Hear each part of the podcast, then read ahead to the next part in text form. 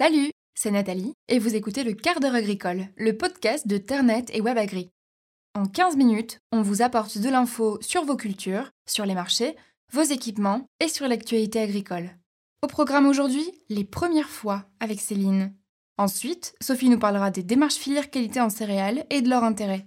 Pour ma part, je vous expliquerai quelques principes de base à connaître quand on commence à s'intéresser au marché. Et pour finir, notre Miss Météo Amélie vous donnera quelques pistes pour éviter le stress thermique chez les bovins. Le quart d'heure agricole. Le podcast qui vous donne une bonne excuse pour être en retard.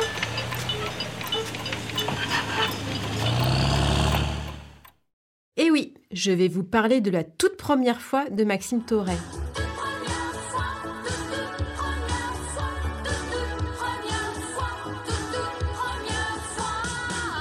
Mais pas de méprise.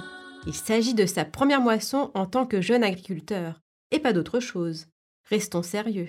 Car s'il s'est installé le 1er janvier 2019 près de Chaours, dans l'Aube, en GAEC sur l'exploitation familiale bio de polyculture élevage de 320 hectares, essentiellement du blé, du tournesol, un mélange critical pois et des prairies, c'est bien la première campagne où il fait toutes les étapes de A à Z, des semis à la récolte. Certes, il est issu d'une famille d'agriculteurs et ingénieurs agricoles de formation, mais la première année, c'est comme il le dit lui-même. Euh, même si on a toujours eu un pied à la ferme, bah, euh, on n'a jamais été euh, 100% acteur de la production. Donc là, bah, forcément, bah, faut prendre toutes les décisions.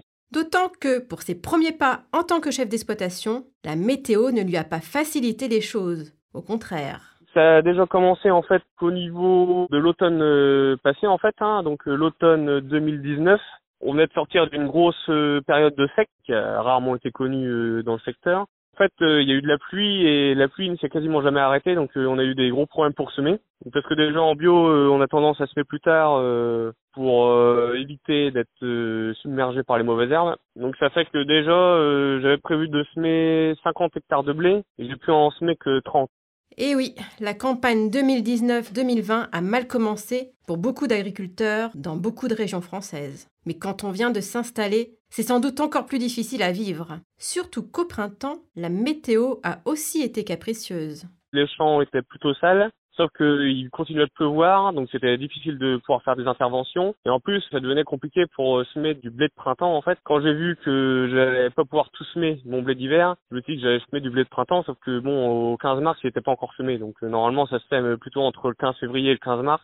Et comme si ça ne suffisait pas, après l'excès d'eau, c'est l'absence de précipitations et les chaleurs précoces du 15 mars au 1er mai qui ont été préjudiciables aux cultures. Donc là, on a semé du coup euh, le blé de printemps et le tournesol dans le sec. Et là, forcément, problème de levée, hein, donc euh, levée hétérogène, des plantes assez fébriles euh, dans les premières semaines. Outre ces désagréments, les mauvaises conditions météo ont malgré tout eu un avantage. Donc euh, le sec, ça a permis un bon désherbage mécanique euh, des cultures d'hiver, qui au final euh, se sont révélées être euh, plutôt très belles. Hein, euh. Franchement, sortie d'hiver, euh, on s'est dit bah ça va être vraiment très très moyen. Enfin les parcelles étaient sales, etc. On a réussi à bien les nettoyer, donc plutôt satisfaisant. À partir du 1er mai, il a commencé à y avoir de nouveau des pluies. Donc ça a reboosté un peu donc euh, les cultures de printemps et puis ça fait du bien aux cultures d'hiver pendant la montaison. Maintenant bah enfin les tournesols ils sont vraiment magnifiques et le blé de printemps bah c'était la première année que qu'on en refaisait à la ferme depuis euh, peut-être euh, 20 ou 30 ans et donc euh, bon euh, je suis plutôt satisfait même si bon euh, je privilégie quand même le, le blé d'hiver.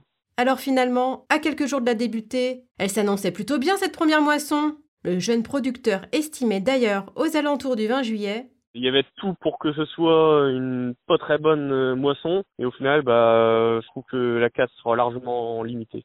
Quand on a vu comment se présentait la moisson en conventionnel et quand on a vu après les rendements euh, qui sont tombés, bah on se dit que bon on a plutôt de la chance quoi. Avant de quitter Maxime, je lui ai posé la question, avec un peu de recul. Y a-t-il des choses que vous feriez différemment si vous deviez revivre cette première campagne culturelle Voilà ce qu'il m'a répondu. Il aurait fallu se semer un peu plus tôt, en fait, les cultures d'hiver pour éviter d'être pris par la pluie. Et bon, après, bon, c'est assez difficile de savoir euh, qu'à partir d'un certain jour, bah, on, on pourra plus rentrer dans les champs. Je me donnais un objectif de semer euh, à partir du 15 novembre. Pourquoi pas essayer à l'avenir S'il y a des possibilités avant, commencer plus tôt. Enfin, je lui ai demandé quels conseils il donnerait aux jeunes agriculteurs qui font leur première moisson. Sa réponse? Vu le contexte économique actuel, leur conseille de réfléchir euh, sur leur vision de l'agriculture et puis euh, voir s'ils sont satisfaits de leur modèle, à la fois économique et à la fois d'un point de vue euh, durabilité. C'est bon, comme on le voit, bah, euh, les prix ne sont plus là et ne seront sans doute plus à l'avenir, puisque de toute façon on est sur un marché mondial complètement ouvert, hein, donc en fait euh, on est dépendant des grands producteurs de blé hein, notamment. Et en plus, bah, on voit de plus en plus avec le changement climatique quand même hein, de ces dernières années, que les moissons sont de plus en plus capricieuses et les rendements ne sont plus toujours là. Donc euh, réfléchir sur un autre modèle euh, agricole. Ainsi, s'il a toujours baigné dans le bio et est vraiment convaincu par ce système, Maxime se réjouit que ce soit en plus payant techniquement économiquement. Après cette année culturelle complète, la première depuis qu'il s'est installé, il a déjà des projets en tête pour les suivantes. À découvrir dans l'article qui lui est consacré sur Talent et Webagri, vous retrouverez aussi d'autres informations sur son exploitation et son parcours à l'installation. Merci pour ce témoignage. Comme l'a dit Maxime, la filière bio s'avère payante à la fois techniquement et économiquement. Et elle n'est pas la seule. En effet, du côté des céréales, on observe une multiplication des signes et labels qualité pour répondre de mieux en mieux aux demandes des consommateurs. En 2019, selon Intercéréales, 30% des céréales présentes dans l'alimentation étaient concernées par une de ces garanties. Et qu'est-ce qu'on entend exactement par signe ou label de qualité? Cela certifie une production où l'agriculteur et les autres maillons de la chaîne répondent à des exigences spécifiques. On peut donner des exemples pour que ce soit plus concret. Il y a notamment les signes officiels de qualité. Dans ces catégories, on compte l'agriculture biologique, dont on parlait juste avant. Elle va garantir des produits issus d'une agriculture excluant les produits chimiques de synthèse. Il y avait d'ailleurs 422 000 hectares de céréales certifiées bio en France en 2019 et la filière entend doubler ses surfaces d'ici 2022. Autre signe qualité, le label rouge. 114 000 tonnes de farine sont produites chaque année sous ce label, à destination notamment des baguettes tradition. Et on peut citer également l'indication géographique protégée et l'appellation d'origine protégée. Donc ça, c'est pour des produits en lien avec un terroir et un savoir-faire. On a par exemple le riz de Camargue. Autre signe ou label qualité, la certification environnementale, qui se décompose en trois niveaux. Le niveau 3, le plus poussé, donne le droit d'apposer le label HVE sur les produits, c'est-à-dire haute valeur environnementale. La filière CRC, culture raisonnée contrôlée, née en 1989, impose par exemple aux agriculteurs qui souhaitent s'engager dans cette filière de répondre au niveau 2 de la certification environnementale. Elle compte aujourd'hui plus de 3300 agris engagés pour produire des céréales selon des bonnes pratiques favorables à la biodiversité. Émeric Duchesne, agriculteur dans l'Oise, est impliqué dans cette filière depuis 4 ans et il nous expliquait l'automne dernier ce qu'il y recherche. C'est vraiment une recherche de qualité. On essaye de se démarquer sur notre exploitation par euh, justement ne pas faire du blé euh, standard que les Argentins, que les Russes savent très bien faire. On essaye de, de se distinguer par une façon culturelle et un itinéraire culturel euh, précis et qui répond notamment aux besoins du consommateur. Dans l'itinéraire technique, ça commence très tôt, ça commence au, choix des variétés de semences utilisées, et notamment parce qu'il y a des variétés qui sont sensibles à des maladies, d'autres qui le sont moins. donc ça commence très tôt euh, dans l'itinéraire culturel euh, et ça va aussi très loin puisque ça va euh, de la parcelle. le choix de la parcelle est très important avec notamment une recherche de l'exploitation, une recherche de biodiversité et jusqu'au stockage puisque typiquement dans le cahier des charges CRC, il y a une interdiction formelle d'utiliser des insecticides de stockage. Outre l'expertise technique, on ne va pas se mentir, ce qui est intéressant pour les agriculteurs, c'est la plus-value économique, comme le confirment 80% des agriculteurs engagés dans ce type de démarche, selon un sondage Ternet. En contrepartie des changements mis en place et du suivi strict d'un cahier des charges, l'agriculteur reçoit une prime. Elle varie par exemple de 11 à 16 euros par tonne de blé produite pour Émeric Duchesne en filière CRC. Ça paraît super intéressant tout ça, dis donc. Mais euh, est-ce qu'il y a quand même des choses auxquelles il faut faire attention avant de s'engager? Oui, tu as raison Nathalie. Tout d'abord, il faut se renseigner pour connaître les démarches possibles pour mon exploitation. Elles ne sont pas ouvertes à tous. Je pense notamment à la charte LU-Harmonie, qui travaille uniquement avec des exploitations à proximité des usines de fabrication des biscuits LU. Ou alors d'autres filières locales, comme on parlait tout à l'heure du riz de Camargue. Ou un label qui a été créé récemment par Système U, la filière U blé de Bretagne, pour produire des baguettes 100% bretonnes. Ce qui est aussi important à prendre en compte, c'est est-ce que la prime reçue permet de valoriser correctement les changements à mettre en place? Ai-je aussi suffisamment de temps à y consacrer? En tout cas, un des gros avantages à préciser, c'est l'assurance des débouchés pour les agriculteurs. Ce qui est aussi souvent cité par les agriculteurs, c'est la visibilité. Les démarches filières permettent de mettre en avant les pratiques agricoles. C'est notamment le cas de l'agriculture de conservation des sols. L'APAD, donc l'Association pour la promotion de l'agriculture durable, a lancé officiellement cette année, au Salon de l'agriculture, le label Au cœur des sols. Céréalier en Côte d'Or, Bernard Darrosé, qui pratique l'agriculture de conservation depuis une dizaine d'années, a été labellisé récemment et il nous disait en février dernier sa satisfaction. Bah, du coup, c'est une vraie reconnaissance qui va nous permettre de réconcilier en fait les consommateurs, les citoyens par rapport aux agriculteurs. C'est vraiment ce label une reconnaissance des pratiques respectueuses de l'environnement et de la continuité de la production agricole. D'autres initiatives de ce type devraient voir le jour bientôt, comme le label bas carbone par exemple. Maintenant que vous savez tout sur les démarches filière qualité en céréales, on va parler un peu marché. Ah, les marchés. On dit souvent que c'est compliqué. Et beaucoup d'agriculteurs choisissent de vendre leur production au prix de campagne, justement pour ne pas avoir à s'en préoccuper. Et pourtant, même le prix de campagne dépend de ce qui se passe sur les marchés mondiaux. Et oui, le temps où la France était un marché isolé et où les prix des produits agricoles ne dépendaient pas vraiment de ce qui se passait dans les autres pays, c'est terminé depuis longtemps. Les échanges se sont complètement libéralisés et ça se joue au niveau mondial maintenant. Les cotations dans les grandes bourses, comme celles de Chicago ou Euronext, servent désormais de référence pour fixer les prix partout dans le monde. Bien sûr, tant que les barrières physiques ou commerciales n'isolent pas un marché, que ce soit une taxe à l'import ou à l'export par exemple. Donc ce qui se passe au niveau mondial va avoir une forte influence sur les prix qui seront payés aux agriculteurs français. Alors ça peut être intéressant de comprendre, au moins dans les grandes lignes, de quoi dépendent les prix. Quand on parle des marchés, on entend souvent parler des fondamentaux. Les fondamentaux sont plutôt haussiers, ou alors ils sont plutôt lourds par exemple. Mais est-ce que vous savez vraiment ce que ça veut dire? Alors pour faire simple, les fondamentaux, c'est l'offre et la demande. Dans l'offre, on compte les stocks en début de campagne, ce qui sera produit au cours de l'année, et les importations.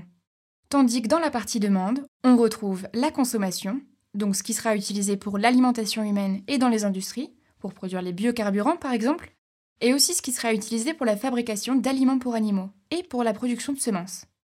Et c'est l'équilibre, ou plutôt le déséquilibre entre les deux, qui va jouer sur les prix. Si l'offre est supérieure à la demande, les cours auront naturellement tendance à s'affaisser pour stimuler la demande et relancer les achats. À ce moment-là, on parlera de fondamentaux lourds, le marché sera baissier. Mais si les disponibilités ne sont pas suffisamment importantes par rapport à la demande, alors c'est l'inverse qui va se passer. Les prix vont grimper. On dira alors que les fondamentaux sont tendus et le marché sera haussier. Et enfin, si l'offre se situe au niveau de la demande, à ce moment-là, on dira que les fondamentaux sont plutôt équilibrés et les variations de prix seront alors plus modérées. Mais bien évidemment, l'étude des fondamentaux, c'est une chose, mais ça ne suffit pas. Ça va donner la tendance globale de l'année, certes, mais il y a tout un tas d'autres éléments qui vont aussi jouer sur les prix. Les parités monétaires, le prix du pétrole, ou encore la crise économique, comme on a eu cette année par exemple. Mais aussi la spéculation et la géopolitique. Et là, on pense notamment aux fonds de pension américains ou aux fameux tweets de Trump, dont tout le monde a sûrement déjà dû entendre parler. Et les subventions agricoles également auront un impact. Alors finalement, il y a énormément de choses à prendre en compte. Mais c'est quand même moins compliqué qu'il n'y paraît, une fois qu'on a compris quelques concepts de base. Bon, on arrête de parler marché pour aujourd'hui et on va passer à la météo. C'est toujours l'été et on n'est jamais à l'abri d'un petit coup de chaud. Oui, et figure-toi Nathalie que nous ne sommes pas les seuls à souffrir de la chaleur, les bovins aussi. Dès que le thermomètre dépasse les 22 degrés, ils sortent de leur zone de confort thermique, d'autant plus quand l'humidité s'ajoute à la chaleur. Ils restent alors debout, mangent moins, allaitent, et cela a des conséquences diverses. Pour les vaches laitières par exemple, leur production diminue de 2 à 3 kg par jour l'été. Niveau santé, le risque d'acidose s'accroît, sans oublier des problèmes de reproduction avec une moindre expression des chaleurs, des problèmes d'ovulation, un risque d'avortement en début de gestation ou encore un veau qui sera plus petit à la naissance. Bref, tu vois l'étendue des dégâts possibles. Ah ouais, dis donc. Alors qu'est-ce qu'on peut mettre en place pour limiter leur stress thermique? Au pâturage, il faut veiller à ce que la parcelle soit bien ombragée à toute heure et que les animaux disposent d'eau fraîche en quantité suffisante. À l'intérieur, ça passe par des bâtiments adaptés aux fortes chaleurs, c'est-à-dire avec peu de translucide, mais un maximum de ventilation, pour combiner effet traversant et effet cheminée. Des ventilateurs horizontaux ou verticaux peuvent aussi être installés, et pour finir, des brumisateurs et des zones de douchage peuvent leur apporter un peu de fraîcheur. D'ailleurs, les éleveurs ne manquent pas d'idées pour aider au bien-être de leurs troupeaux. Lors de l'été 2018, Mathieu Grange, éleveur dans l'Ain, avait d'ailleurs partagé sur Twitter son astuce. Il avait récupéré l'arrosoir automatique de son jardin pour diffuser sur ses vaches une légère pluie. Antoine Thibault, éleveur normand plus connu sur les réseaux sociaux sous le pseudo AgriSkippy, avait lui aussi eu cette idée de fabriquer des brumisateurs maison. Ça m'a coûté une centaine d'euros, une après-midi de boulot, c'est rien. Et, euh, et ça a une vraie efficacité. Donc euh, voilà, je devais quand même bien ça à mes vaches. Et d'ailleurs, n'hésitez pas à suivre Antoine sur sa chaîne YouTube. Vous le trouverez facilement en cherchant AgriSkippy. Bon, finalement, avec cette chaleur, on serait quand même vachement mieux en stabulation, non? Eh bien, figure-toi que oui. En cas de forte chaleur, les animaux préfèrent d'ailleurs souvent rester à l'intérieur plutôt que dehors. Et les éleveurs changent leurs pratiques pour veiller à ça, notamment en les faisant pâturer la nuit et en les laissant à l'intérieur en journée. Et niveau alimentation alors? Il faut changer aussi quelque chose? Avoir de l'eau propre et fraîche est déjà un impératif. Ensuite, si la ration est à base d'ensilage, il faut faire attention à sa qualité et envisager plutôt deux distributions par 24 heures. On peut aussi humidifier la ration en ajoutant 1 à 2 litres d'eau par jour et par vache. Pour éviter le risque d'acidose, certains recommandent d'ajouter 250 g de bicarbonate de sodium par jour et par vache. Et il faut aussi penser aux minéraux pour compenser les plus fortes pertes par transpiration.